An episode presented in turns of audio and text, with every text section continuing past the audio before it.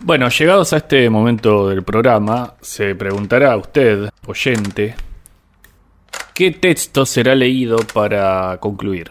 ¿Será un fragmento del propio Quijote de Cervantes? ¿Será un pasaje del Quijote apócrifo de Avellaneda? No, por supuesto, lo que vamos a leer es Pierre Menard, autor del Quijote, cuento de Jorge Luis Borges. Adelante. La obra visible que ha dejado este novelista es de fácil y breve enumeración. Son por lo tanto imperdonables las omisiones y adiciones perpetradas por Madame Henri Bachelier en un catálogo falaz que cierto diario cuya tendencia protestante no es un secreto ha tenido la desconsideración de inferir a sus deplorables lectores si bien estos son pocos y calvinistas, cuando no masones y circuncisos. Los amigos auténticos de Menard han visto con alarma ese catálogo y aún con cierta tristeza. Diríase que ayer nos reunimos ante el mármol final y entre los cipreses infaustos y ya el error trata de empañar su memoria. Decididamente, una breve rectificación es inevitable.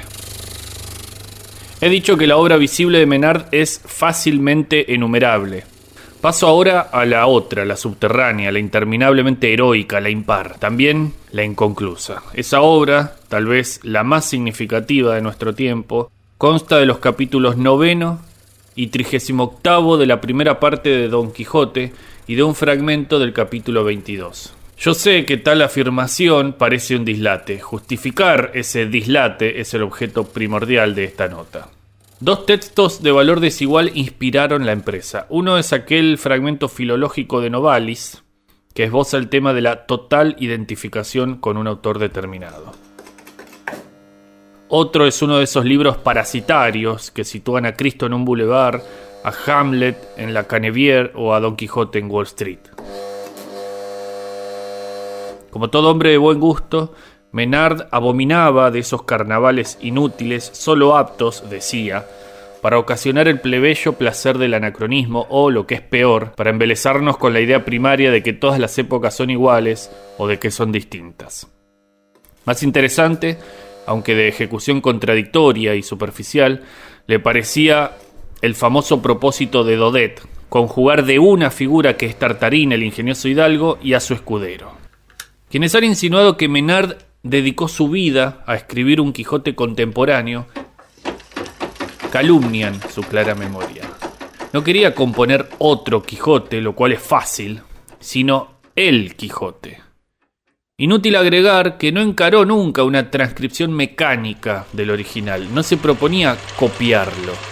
Su admirable ambición era producir unas páginas que coincidieran palabra por palabra y línea por línea con los de Miguel de Cervantes.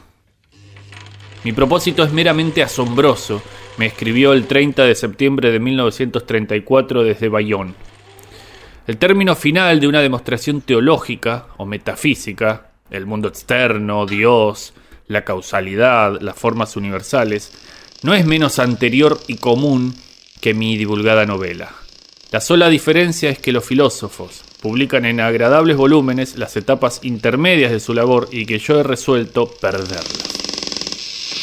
En efecto, no queda un solo borrador que atestigue ese trabajo de años. El método inicial que imaginó era relativamente sencillo, conocer bien el español, recuperar la fe católica, guerrear contra los moros o contra el turco, olvidar la historia de Europa entre los años 1602 y de 1918, ser Miguel de Cervantes. Pierre Menard estudió ese procedimiento, sé que logró un manejo bastante fiel del español del siglo XVII, pero lo descartó por fácil. Más bien por imposible, dirá el lector. De acuerdo, pero la empresa era de antemano imposible, y de todos los medios imposibles para llevarla a término, este era el menos interesante. Ser en el siglo XX un novelista popular del siglo XVII le pareció una disminución.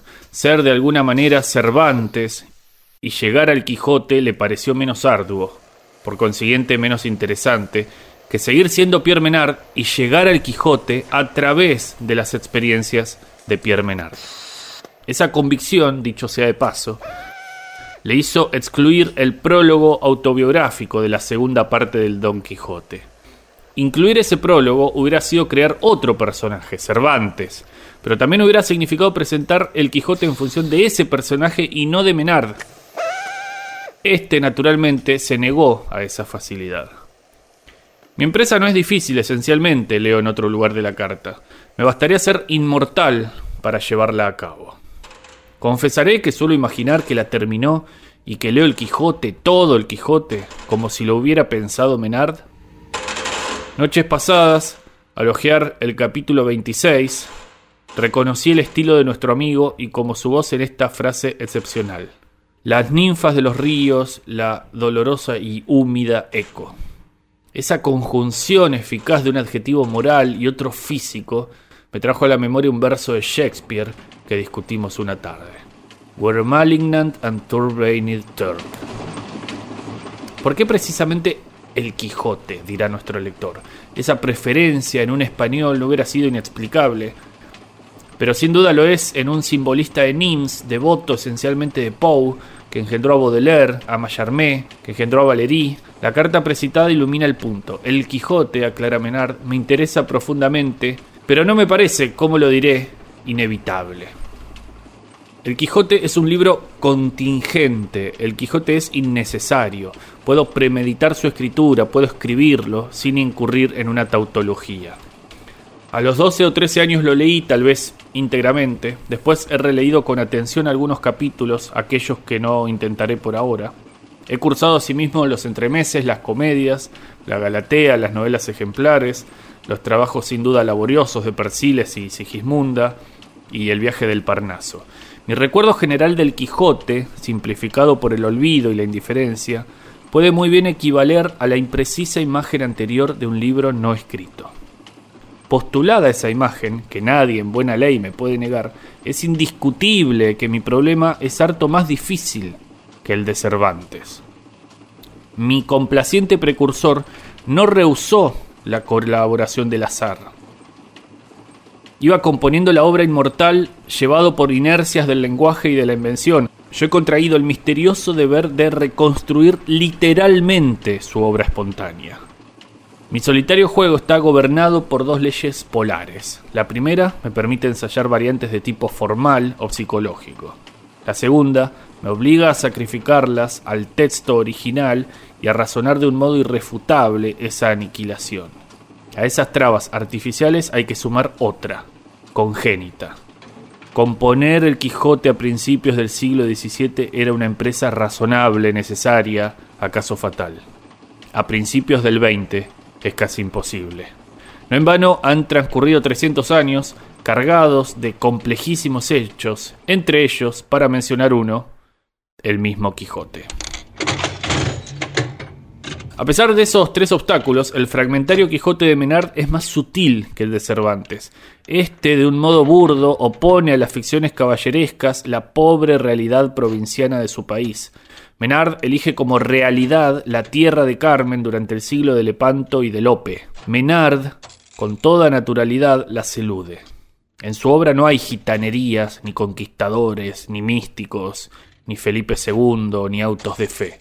Desatiende o proscribe el color local. Ese desdén indica un sentido nuevo de la novela histórica. Ese desdén condena a Salambó, inapelablemente. No menos asombroso es considerar capítulos aislados. Por ejemplo, examinemos el 38 de la primera parte, que trata del curioso discurso que hizo Don Quijote de las armas y las letras. Es sabido que Don Quijote, como Quevedo en el pasaje análogo y posterior de La hora de todos, falla el pleito contra las letras y en favor de las armas.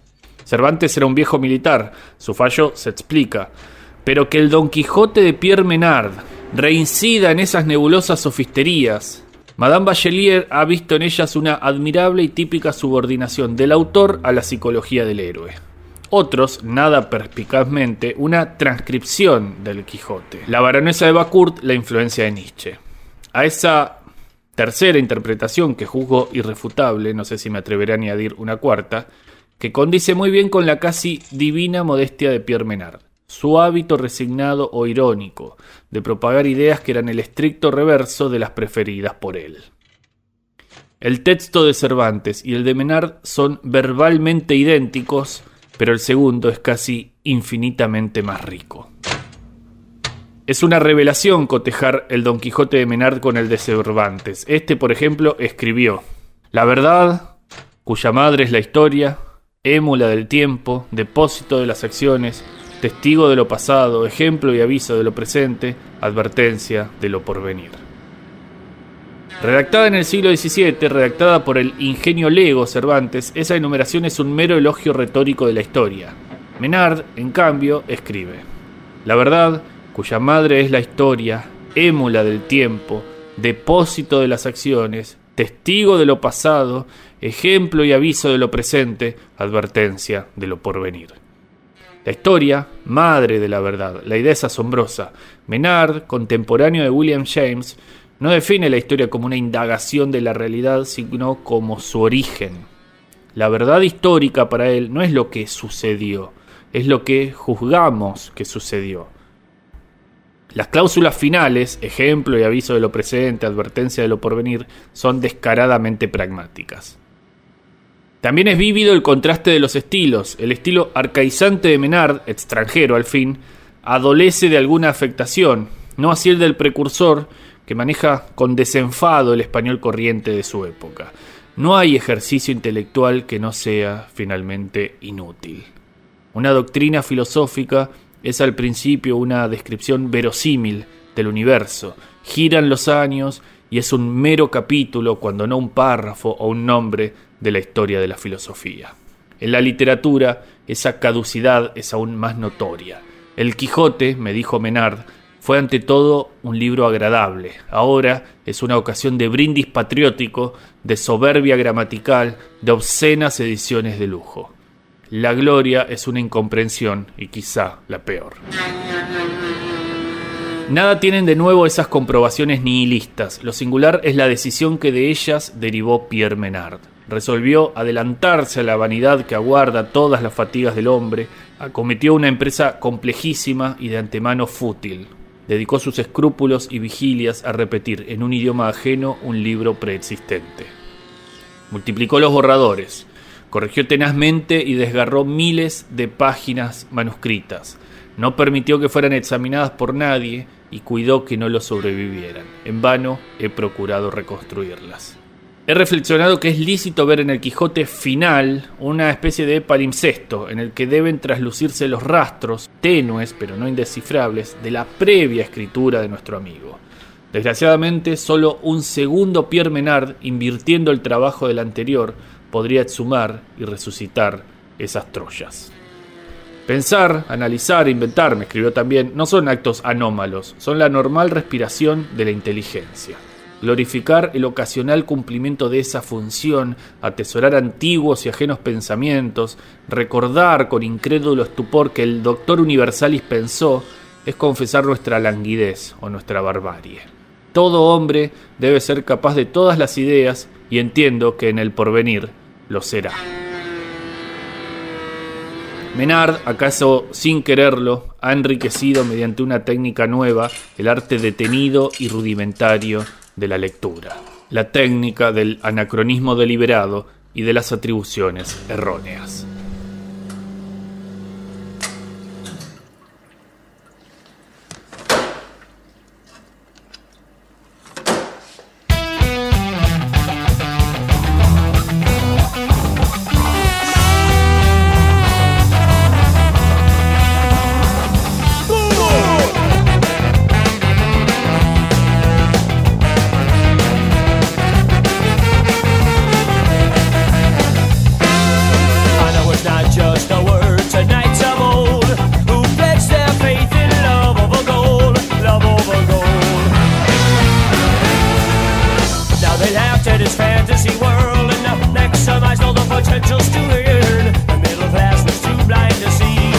durability, a get game,